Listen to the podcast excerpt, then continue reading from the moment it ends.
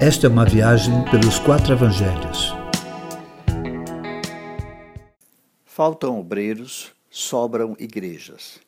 Jesus era incansável no trabalho de anunciar o reino de Deus e de fazer o bem.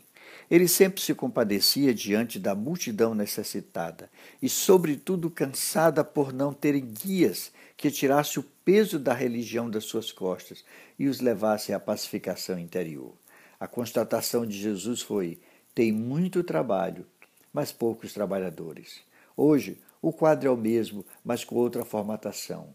Temos muitos lugares chamados igrejas, muitos salões abertos em busca de adeptos, muitos líderes, mas poucas pessoas disponíveis para anunciar o reino de Deus que está entre nós para todos, e menos ainda disponíveis para fazer o bem aos que sofrem e aos necessitados ao seu redor. A ordem deixada por Jesus é fazer discípulos, e nós a confundimos com abrir salão.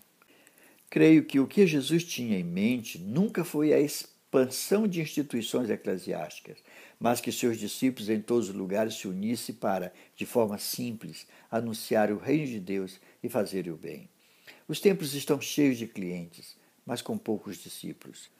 Muitos são frequentadores ocupados consigo mesmos, com seus sonhos, projetos pessoais, ambições e necessidades, enquanto outro grupo são de pessoas ocupadas com a sua religião e suas atividades eclesiásticas que não têm tempo para anunciar o reino de Deus e fazer o bem.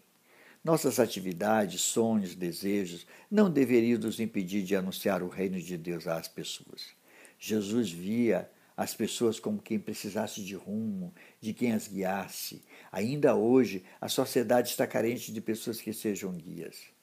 Ao constatar a necessidade de obreiros, além de incitar os discípulos a pedir ao Pai novos trabalhadores, Jesus começa um treinamento prático, a fim de que seus apóstolos fizessem o que ele mesmo fazia diariamente. Deve chegar a hora em que cada um de nós saia para cumprir a tarefa de levar novas pessoas ao conhecimento de Cristo. Cumprir tal tarefa tem muitos desafios, o que exige confiança total no Mestre. O anúncio é simples sem necessidade de firulas teológicas, apenas anunciar que o reino está entre nós e fazer o bem aos que precisam.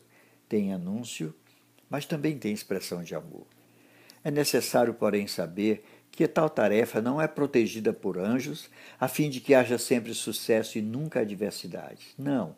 Como Jesus afirmou, o projeto de um discípulo é de ovelha no meio de lobos, o que exige prudência e simplicidade. É desse jeito.